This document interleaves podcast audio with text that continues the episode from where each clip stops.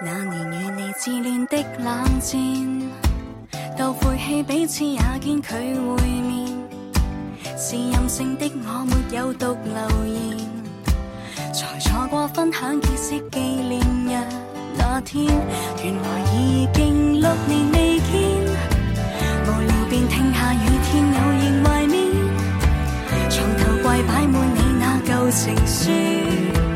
浪漫過的岩井俊二又上演，還記得初吻時純真得很幼稚，不懂事，重新開始未遲，三幾年人變得聰明了，會領略你心思，爭拗時隨便分手太易，初春的趣事。慚愧多一次，微笑多一次，回到櫻花初開，春天再次與你在城市，再次開始。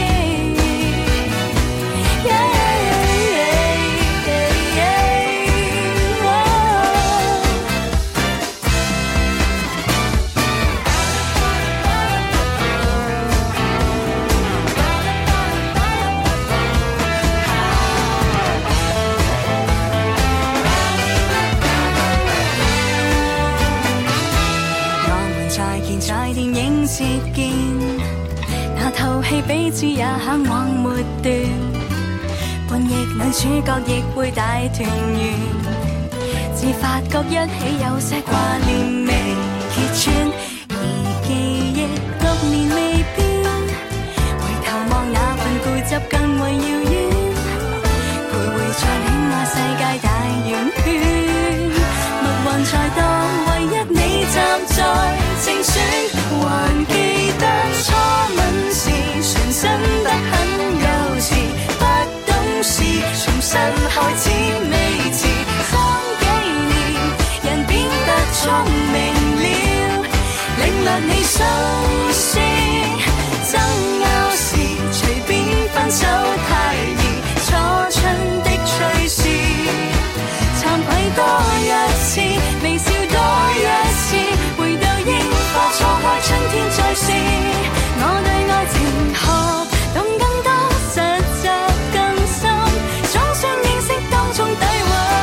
學夠十次應該更易開心，從頭遇上你逆轉光陰，初吻是這麼亢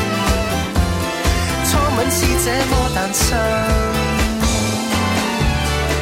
初吻時純真得很幼稚，不懂事，重新開始未遲。新感情由舊的感情線，到結局再開始。不了情，重新鋪展故事，多一番意義。融化多一次，凝固多一次，和你分享一杯這裏再次，冷卻再復熾。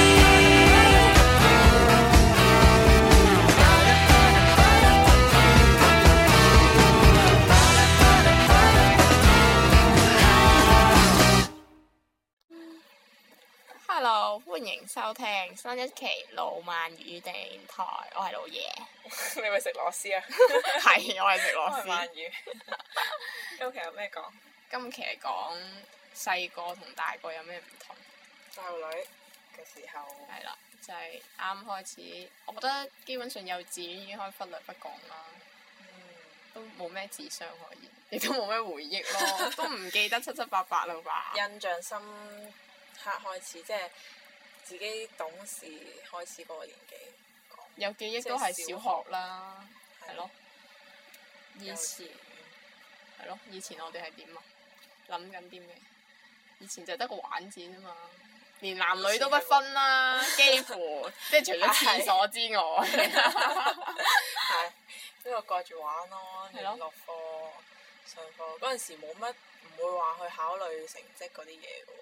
唔考慮嘅咩？一二年級唔考慮，三年級開始會考慮喎。咁你會唔會俾你阿媽捉住誒、呃你做運動啊，或者係仲有做運動？即係即係發育時期要唔會做嘅嘢？唔會，佢即係就都係係口放任俾口你頭都係口頭講話跳多啲啦，咁樣會高啲噶。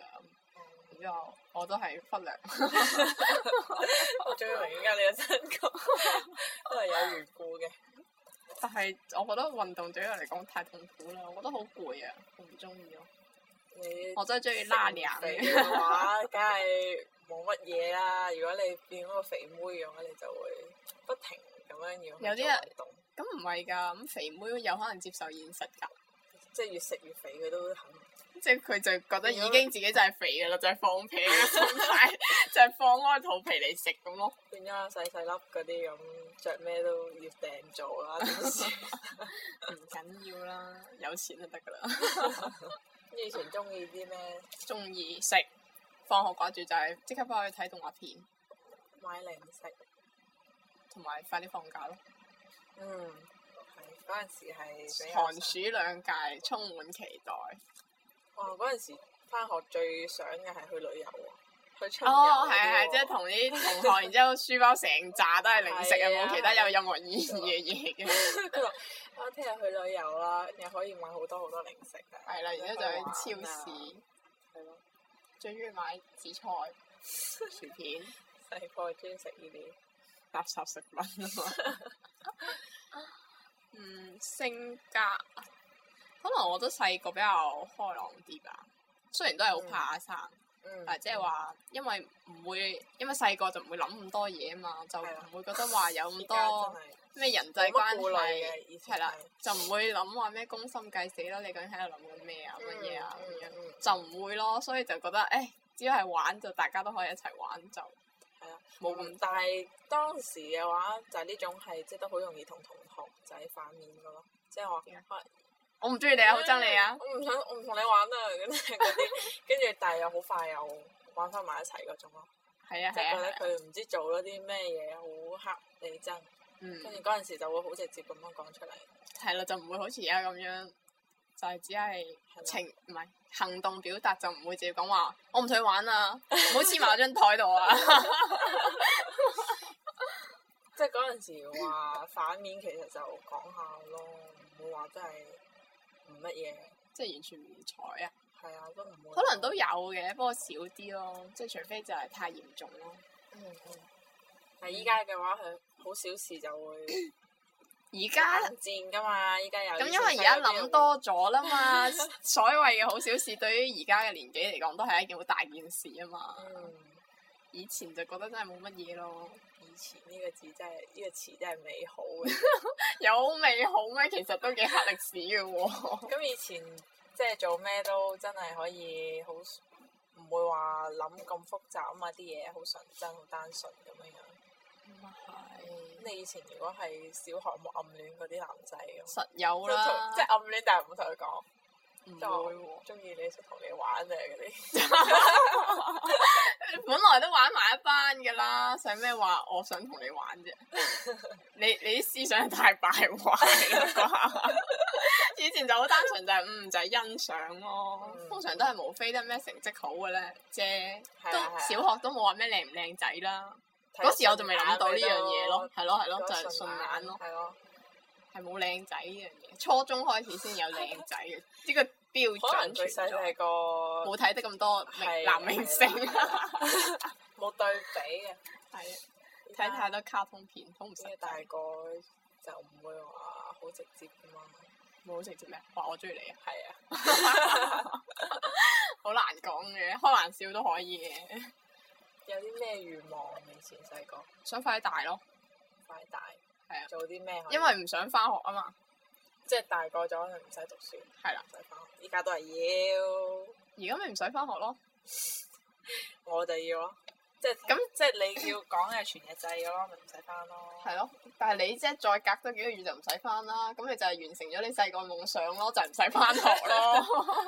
但係就係又有另外嘅痛苦咯，因為翻學你就係覺得嗯，總有一日會完結，但係當你完結咗翻學之後嘅另一個人生就係永不完結，你明唔明啊？直接死嗰一刻，啊但我細個或者係直接退休之前嘅嗰一刻， 你都仲係一直要做。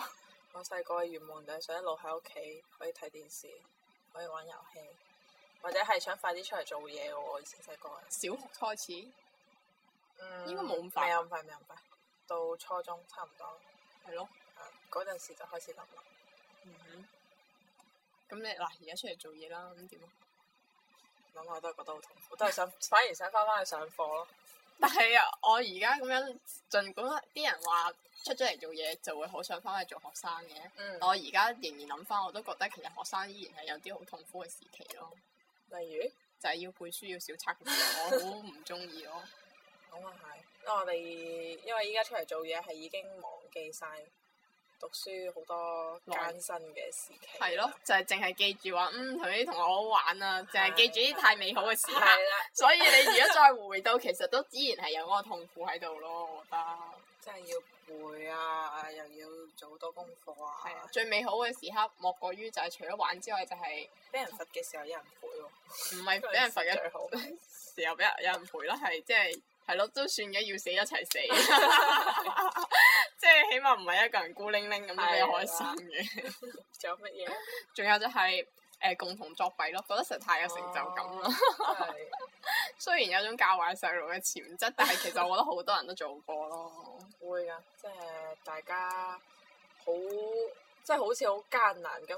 喂，下一題點樣啊樣？即係嗯但係又好 enjoy 嗰個時 候。係啊。話晒呢個測試都係我哋一齊同心協力出嚟嘅喎。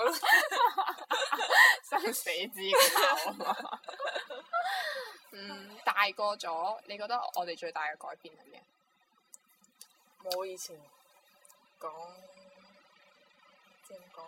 冇以前咁開放，收斂咗性格，咁科開放，嗯即係你話講嘢，嗯，即係性格嗰啲，即係你嘅意思就係話，如果我再即係我好討厭呢個人嘅時候，你就唔會直接同佢講話我好憎你啊咁樣。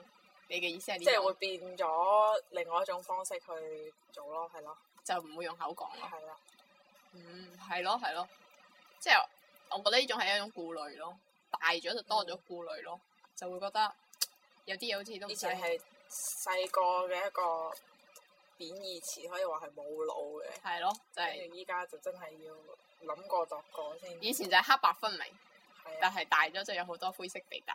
係啦，就開係 口及着你。點解會有咁嘅唔同？你覺得係點解？我覺得係大咗有經歷咯。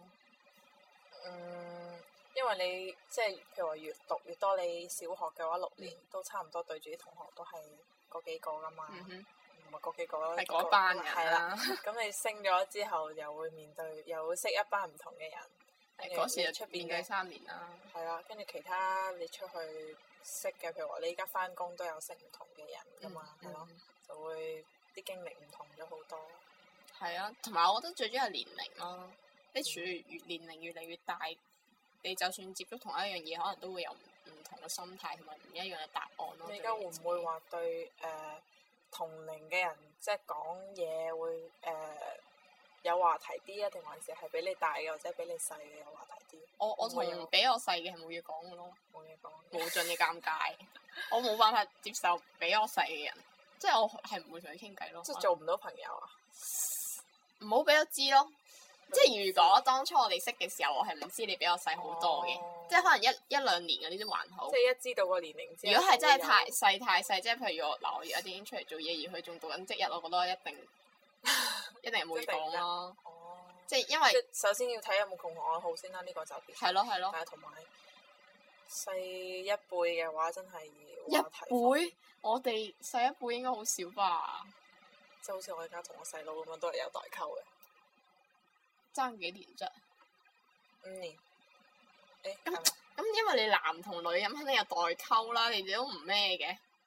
佢中意超人迪加打打殺殺嗰時，你仲喺度中意緊嘅咩毛公仔嗰美少女嗰啲啲啊咪就係 咯，點有話題啫？本來就男女就有差別㗎啦。咁但係佢會大噶嘛，咁佢都會接觸唔同嘅嘢。咁佢而家咪就係我有時都會 online game 咯，另一種嘅打打殺殺，你明唔明？就唔係佢即係唔係同佢一齊玩得入嗰種咯。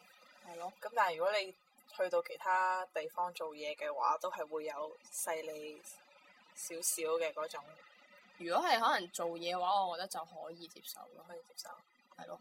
但係即係話，如果係就咁識嘅，即反係唔而係知依家有啲比我大嘅，反而係你覺得每個係啊係啊，即係大你幾年，我覺得定九係到你阿姨嗰啲嗰種啊九零前後都即係九零後，但係又比你前。係啦，都少喎，都冇乜嘢講，可定還是因為你可能我嘅未問熟題咧啫，最主要係未發掘到共同話題咯。不過我覺得其實女人係冇咩共同話題，無非都係講埋晒咩嗯即係只要八卦嗰一啲唔咁一唔 嘅嘢，講嘢就會有 覺尷得尬。哦尷尬嘅感覺。我未來啫，我嗰時同啲同事啱開始都都都係還會好咁，但係咯，就係、慢慢慢慢經歷咗半年之後係要就，相處耐啲，係咯可能，就會好。啲咯。嗯，當初希望嘅嘢同而家唔同咗，係咯，以前希望快啲大個，而家啦大咗啦，咁點啊？你大咗一點啊！就係無言咁樣充滿晒呢一切咯，以前 就會好無奈咯真係覺得好似誒好刺激咯，即係大咗應該會面對更加多係咯，就會好對新奇嘅對未來嘢真啊係充滿期待係啊㗎，係都啊係啊其實都唔知未來究竟有啲咩等住你，就覺得哇做大人好似好正喎。係啊，唔使再俾你管住晒。係啊，嗰陣時就係唔想俾人管，跟住係啊可以自己話事啦。跟住因為你嗰陣時係人哋俾錢你使噶嘛，係啊咁依家你係自己俾錢自己使，係啊，唔會有嗰種內疚感。算唔算內疚感咧？即係即係覺得好唔自在。好唔即但係係如果太細嘅話，即係小學嗰時都小仲學覺就得冇冇呢冇呢一切嘅，我覺得係係到咗嗯點講咧，差唔多成年，需要出嚟，差唔多係係時候要出嚟做嘢啦。反而係我覺得係出咗嚟做嘢開始，即係從兼職開始，先會覺得話原來問老豆老母攞錢都唔係咁理所當然咯。係啦，即係直至你唔出嚟做嘢嘅前一刻，你都覺得哇，真係太爽啦咁樣 即，係就係完全冇有呢種係啊諗法咯。我覺得都係經歷話俾你聽好多嘢咯，嗯，係咯，就得到咗啦。到做兼職嘅時候，我亦即係我嗰陣時就喺度諗，唉，我要快出嚟做嘢，快出嚟做嘢，唔想即係誒、再問佢攞錢啊，係咯係咯想自己有錢自己買嘢咁樣樣，嗯就哼出嚟係啦，出嚟做嘢啦。跟住但係發覺，哇，揾食真係好 艱難，咁樣樣真係血汗錢係係嘛？咯，真係唔同啊！當初係覺得，只要我大個咗就揾到錢㗎啦，就可以做咩都得㗎啦。 但係做咩都唔得嘅都係， 因為啊想去邊度旅遊啊，儲錢咯，儲到依家都仲要繼續儲啊，咁樣樣咯， 即係唔即係冇咁美好咯，真係。係啊係啊係啊，同埋即係話越大就會反而失去咗以前細個當初最純真嘅嗰個心咯。嗯，因為以前就係、真係好單純咁樣去諗。係咯唔會覺得話即係比較係誒點講咧正面咯，我覺得即係好似只要努力，好似真係會得咁。嗯嗯但係嗯到到大咗就真係知道話有啲嘢好似唔得就係唔得，就係係啦冇得勉強咯。努力咗都未必得㗎。係啦，就係要有屈服嘅心 態。以前係即係好多正能量，我覺得以係前啊。係啊，因為冇接觸到太多負面嘅嘢啊嘛，嗯。即係話未到到你真係撞板嘅時候，未你有挫折，係啦，就好似以前都會即係好細個好單純咁，都會話咩誒細個就會覺得嗯同朋友就係真係可以好似咩歌或者故事裏邊咁所講嘅，講係可以一輩子係啦，去到好耐啊，係啊或者係啊咁樣樣，跟住依家咪同呢個絕絕咗交咯，即係唔會唔可以話即係普通咁樣嗌咗交，跟住嗯哼可以即刻好翻嗰種咯，係咯係完全唔一樣 嘅。係啦，就係、大咗就係會發現到原來嗰啲所謂童話故事嘅真實背後就係咁殘童酷。話裡都 是騙人，呢呢 句就啱。係，啊啦， 真係騙人的。嗯，咁喺當初我哋以為可以得到嘅嘢，佢冇想象中咁美好。充滿期待嘅當中，我哋失去咗啲咩呢？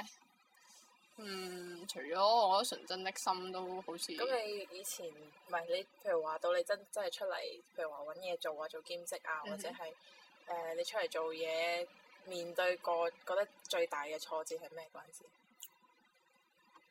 最大嘅挫折啊！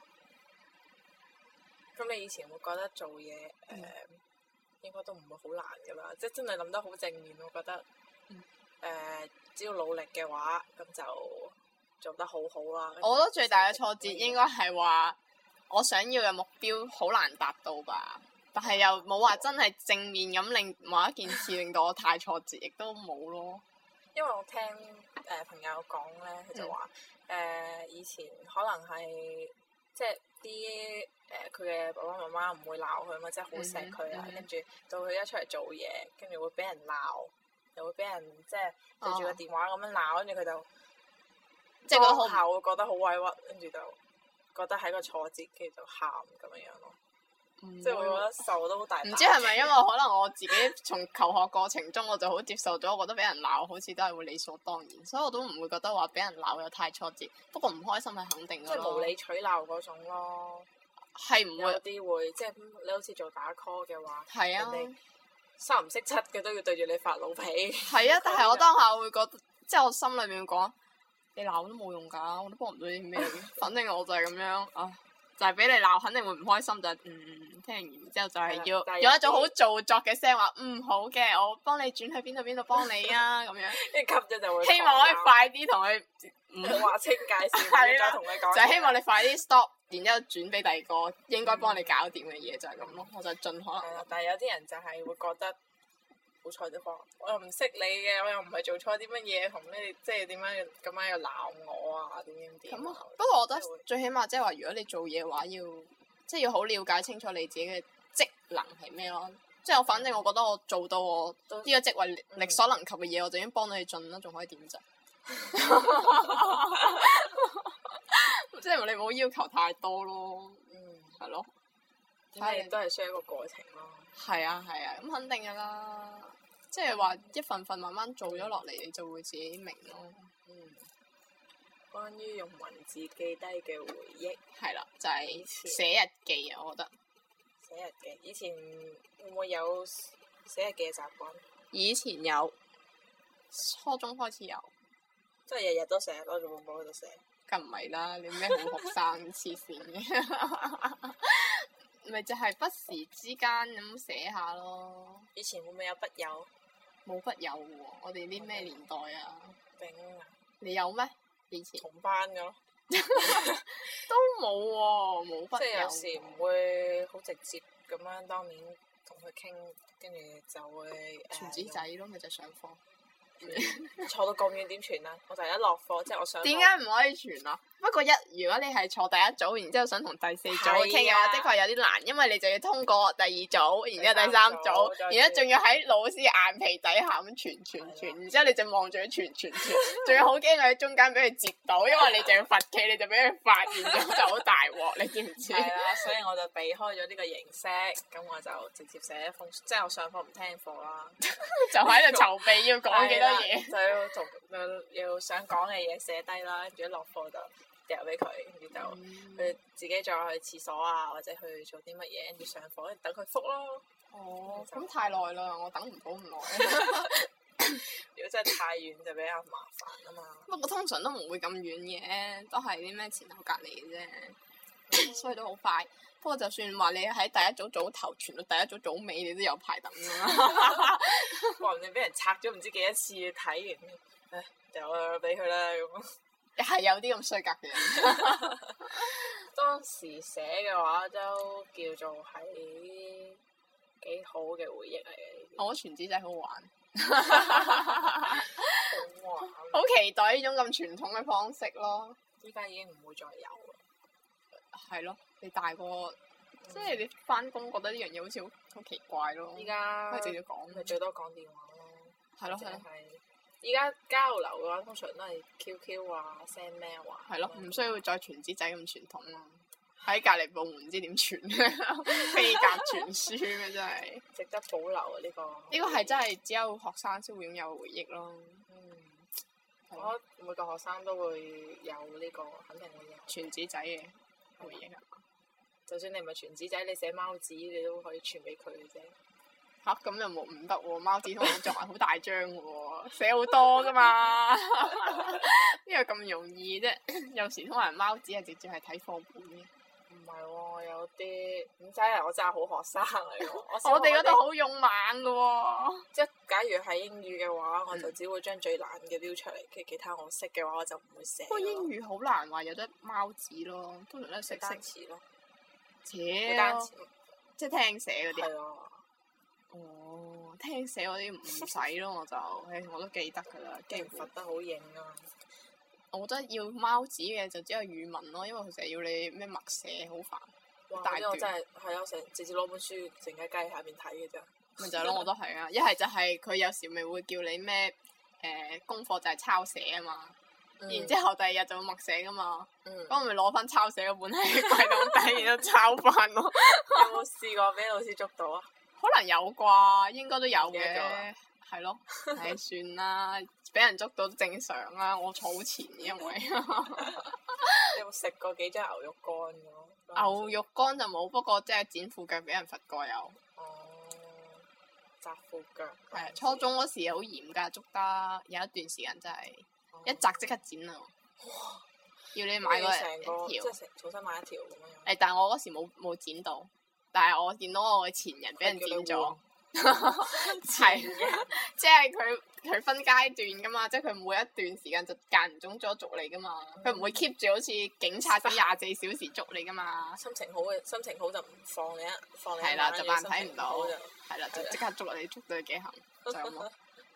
前人咪就係俾人剪爛咗，然之後買條新咯。但係如果你當下我嗰時就係俾我捉，俾人捉到，然之後佢就要你叫你老豆老母都送翻條誒咩事都冇咯。哦不過因為我嗰時初中仲未敢咁猖狂，將所有都改晒，所以我係有冇嘅。但係到後後尾唔管嘅話，我就真係全部都摘晒 咯，哦，因為真係好醜我覺咯。得升到初二之後應該都唔會點理啦啩。唔係喎，初一我好冇冇點摘，可能又後尾摘咗，然之後初二就係、初二嗰時俾人捉咯，係初三嗰時先唔理喎。真係㗎。所以我先一次過摘晒，然之後佢就冇我理係職我。中之後先開始紮嘅啫，初中嗰條我已經有佢啦，然之後真嗰時係俾人捉，因為嗰啲學校好嚴，哦初，中真係。係咯嗯，鬼叫你喺好學校， 我呢啲三教九流都仲要俾人捉，真係好過分咯。冇辦法啊，嗰啲叫咩電腦 派位，轉一轉個 topic 先。係啦，踏入社會真正了解，我哋翻唔到過去。係啊，翻唔到轉頭已經。到出嚟做嘢嘅話，就知道真係好複雜嘅呢個社會。係啊，好細顧啊，好多嘢都要顧，即係顧到好周全咯。儘管你好似只係一個職場新仔都好，你都要開始話、啊，邊個大老細你一定要記住啊！嗯即係就算你冇冇咩機會同佢講到嘢，你都一定要認得佢嘅樣，同佢打招呼。打沿住個嘜頭，係啦啊即，係要變到好圓滑咯。你以前就可以好即係好隨隨講係啊，嘢，好做自己都得，即係直至到你仲係一個學生嘅時嗯候，就算即係話即係大咗啦，咩高中啊、職中都好啦，即係你同同學，即係因為你已經接近成年，所以嗯肯定會同小學嗰時嘅心態唔同，就唔會再話講話誒好憎你啊，你唔好嚟掂我或者乜嘢，就唔會 咁樣，就係就會慢慢好會有冷避忌淡咯咁樣就係咯，就會分開咁咯。嗯，但係都唔，但係你做到咗做嘢你就唔可以咁咯。即係儘管呢個同事你好好唔中意同佢相處，但係係都因為你有時不得不要好相多互嘢都協係要助，合作，所係啦以就要 keep 住呢個係啦，就算你好憎佢，你都仲係要笑吟吟咁樣對笑住佢，容，都係要。 所以就係好痛苦咯。有時都覺得，嗯即係就要好虛偽咁樣去做好多嘢。係啊要睇得好透，即係唔可以話真係誒，呃好做自己係唔得噶咯，嗯做嘢就係要做嘢咯。就好似琴日我哋講到嗰個話題就係、咩啊你老細會對住其他人嘅話講嘢嘅語氣都唔同咯，係啊真係啊，係咯，對住個老細講嘢都係要好好有禮貌，係啊，阿諛奉承，即係嗰種語氣會一定同我依家即係普通朋友傾偈係完全唔一樣嘅。係咯係咯，所以都好麻煩。即係可能做耐咗會習慣啲吧，就會覺得嗯即係等同於戴咗好多個面具做人咯。你好似翻工又要戴咗一個嗯，面具，要對住啲同事係咯，跟住翻到屋企你先除咗佢，然後戴咗個係啦，戴咗個叫自己嘅 面具。嗯，我哋面對未來嘅心態係咩啊？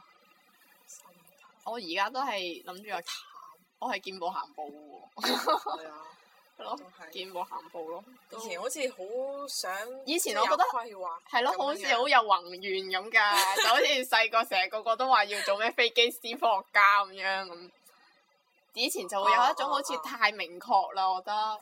當時誒咩、以前有個英語課叫做 What do you want to be when you grow up 啊嘛，係咯就係係咯諗你大大個咗你你想做啲咩啊嘛？嗰陣時我完全都諗唔到我大個究竟想做啲乜嘢，求其做咗個做老咩師啦，咩 teacher、doctor，係啊係啊，太明確嘅呢種職業，其實到咗大當個時人，根本係都唔知夢想係乜嘢，唔係啊！我係覺得你連呢個職業究竟詳細要要做做啲啲乜嘢乜嘢，你都仲未了解到，你就係只係一個好膚淺咁。嗯，我知係你有邊個職業，我就唉係醫生咁寫上去。 就係就好單純咁樣覺得醫生醫人咯，老護士師 係咯，打老針師打針咯，咯護士唔係教老師咪就係寫黑板咯，係咯，篤龜咁 樣做改作業，寫個月字。嘅最叻，嗰陣時好中意模仿老師做呢啲啊嘛，係搞嘢。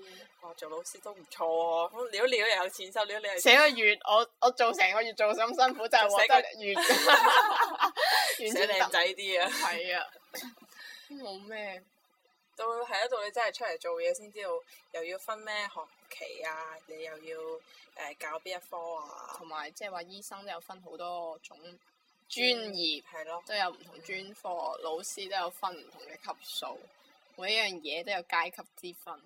係咯，真係完全覺得好複雜咗好多，係咯。但係都唔可以講複雜嘅，其實大咗之後你就會，因為你慢慢係接受呢一個現實，所以你就覺得其實好理所當然，只係唔係好似以前咁諗得咁簡單咁啫，以前係唔需要去諗，唔使了解咁多咯。係咯，都未到。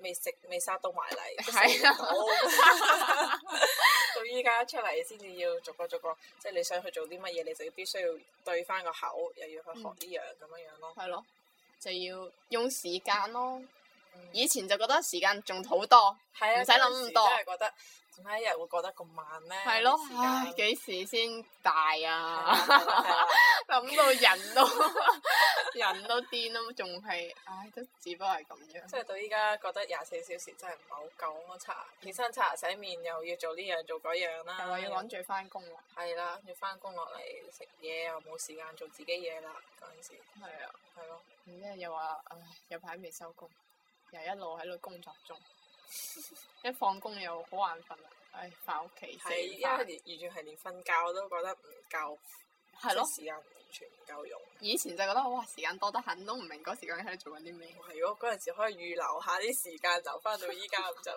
very good 啦。係 啦。喺咩時候我哋意識到自己真係成長啊？嗯，我諗係近幾年咯，即係真正覺得，到你十八歲嘅時候，你會唔會有種啊？我真係大個咗啦，嗯 要即係你講生日嗰一刻，突係然間咁樣，我唔會咯。我覺得已經喺生日之前，我就覺得要諗，已經係大咗咯。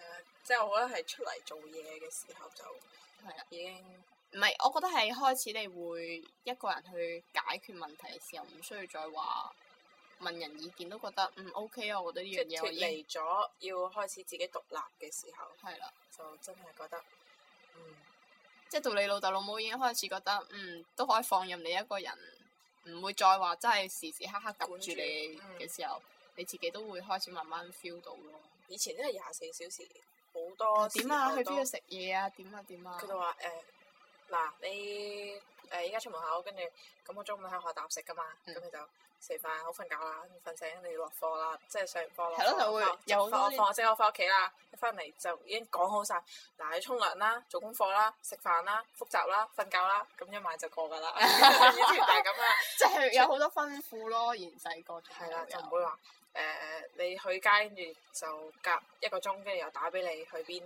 幾時翻同邊個。雖然依家都會問嘅，但係都唔就 會一隔一個鐘啦，一日都係問一次啫。咁你仲唔翻嚟？嗯只會咁樣講咯。咁係夜啫，如果神差咁早，佢唔會理你 啦。因為以前冇手機樣嘢啊嘛，哦要打同學屋企電話去。你喺邊個同學度講埋俾我聽，俾埋個電話我 咯，已經要問埋呢啲嘢㗎啦。係咯係咯，，而家完全都唉騷唔騷？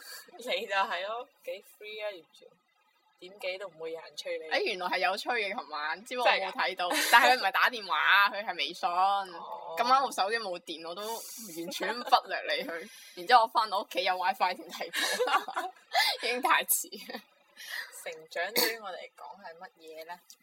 呃我覺得係責任，咩啊？責責任責任。係因為你大咗，你就會覺得嗯有啲嘢開始係需要以後係要你嚟做咯。即係你望住，好似望到你媽媽咁，你就會覺得嗯以後有啲嘢就需要到到係輪到我咯喎。佢而家做緊嘅嘢，唉有睡眠狀態咯，部電腦 要間中咁喺度整下佢，等陣有啲慢，誒等。嗯嗯。係咯，我就覺得話，即係你望住自己阿媽媽喺度做緊嘅一啲可能好濕碎嘅嘢，咩去銀行處理咩咩事啊嗯、嗯辦證啊，即係我咩覺得去就算街道係度又唔知食每個乜月誒、咁，水電費啊、要交啊嗰啲係咯都要，即係以後真係自己要去做咯。係咯，即係你到而家都仲係唔係好清晰佢嘅程序究竟要點樣做嘅嘢，到以後就係喺你身上。以前我細個即係有唔識嘅嘢，譬 如話媽誒誒呢個以後要點樣誒、要點樣點樣做啊？佢以前就會好膚淺咁樣答你。嗯呢個你大個識㗎啦，以後你就會知道點樣做㗎啦。嗯跟住、到大個嘅時候係真係要自己去接觸咯，先至識得去點樣做。係咯係咯，跟住即係要話俾你聽，要自己獨立啦，唔可以再靠其他人嗯，係先咯。至可以做到。同埋咧，我覺得啊，好似嗰嚿嘢點解好似好細聲咁樣望到，我唔知， 我唔係好確定係咪真係收到音咯。 你得希望聽眾可以聽得清我哋講嘅嘢。係啊，較大聲啲應該冇咩事嘅，估計。 哇！完全真係好細聲嘅感覺喎、講埋我哋嘅，成長對我哋嚟講咩？係講咯，完啦。都好似冇咩啦。咁我就講埋我哋嘅結尾吧。嗯，啊，係啊，最後講一樣嘢，糊粉啊！對，我哋最近發現呢，自從唔知點解我哋嘅有電上台咗，推薦之後，雖然係唔知咩原因，但係反正就係突然間俾人發現咗呢個電台嘅存在之後咧，就有好多多咗好多聽眾咯。其實我覺得係，但係都多個都侵襲咗啲好無關嘅類似。嗰陣時我真係以為有人會評論誒、有啲咩想講啊，或係者咯係覺得我哋講得唔好啊，有啲咩意見喺度，點知一睇全部都係你誒好，呃我已經支持了你啦，我們糊粉吧！ 都係啲好廣 告嘅完全就係複製黏貼噶啦，頂啊！群化啦，唔該。嗰啲咧，希望唔好再收到咯，真係好係啊煩係啊啊！，我哋希望收到一啲真實啲嘅意見咯，冇錯，無論好定唔好，或者又或者覺得我哋有啲乜係啊，嘢，有咩都可以直接喺我哋節目低評論係啦嘅，就就唔算好評論互粉。 係啦，唔好互粉啦。係咯，我哋如果真係欣賞你嘅電台，我哋會關注你， 會訂閱你 噶，放心啦。咁同埋如果真係誒呢度，即係點講咧？仲可以去我哋嘅新浪微博嗰度，係咯響浪漫語 FM 嘅，如果有嘢講都可以喺嗰度發咯。係啦，但係都係唔好發互粉同埋發粗口嘅嘢啦。互粉啊，嗰度哦，如果係微博互啦，算啦，反正我都唔睇嘅， 唔係好睇，好少關注啦，因為依家仲未有其他電台係俾咯，我哋發掘到嘛，我哋仲係專注緊做，要籌備我哋啲節目。係啊，錄音都錄死啦，就快。好啊，今期講到咁多先啦。係啦，啱啱啱播嗰首歌係誒二啱次啱元。係係係，換咗首歌都真啲唔記得，諗住望住個 title 仔喺度講。跟住落嚟播嘅就係問題兒童農夫，下期再見，拜。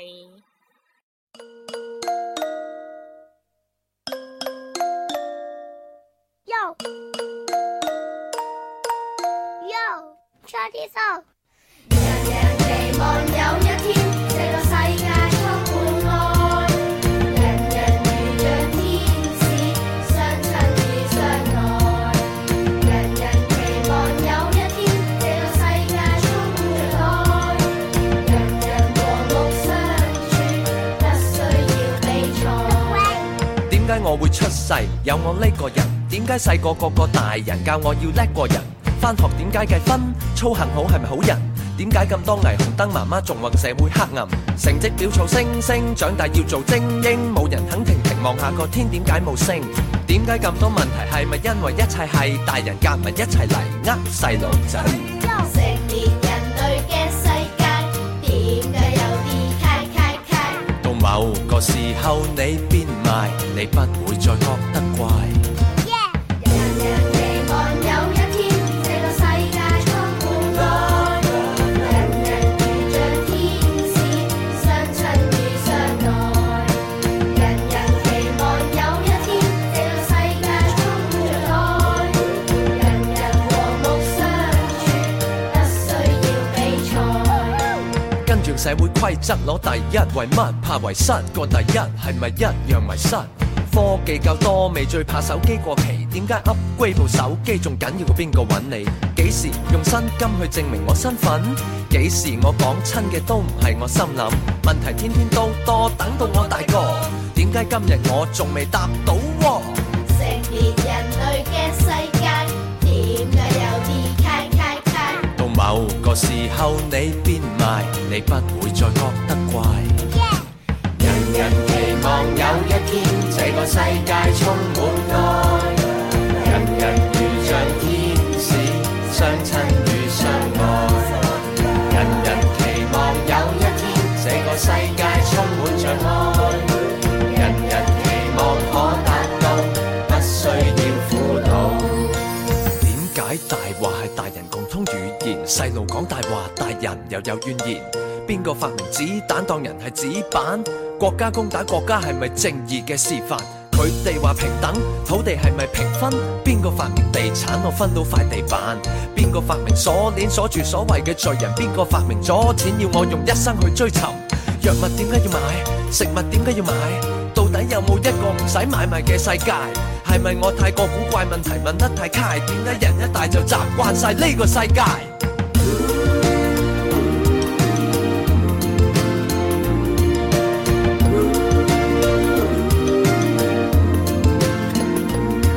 點解愛會轉態？承諾要靠轉介，人越大越自大，個個變到串晒。點解天氣調轉晒？如果二零一二真係可以重新開始，咁算唔算快？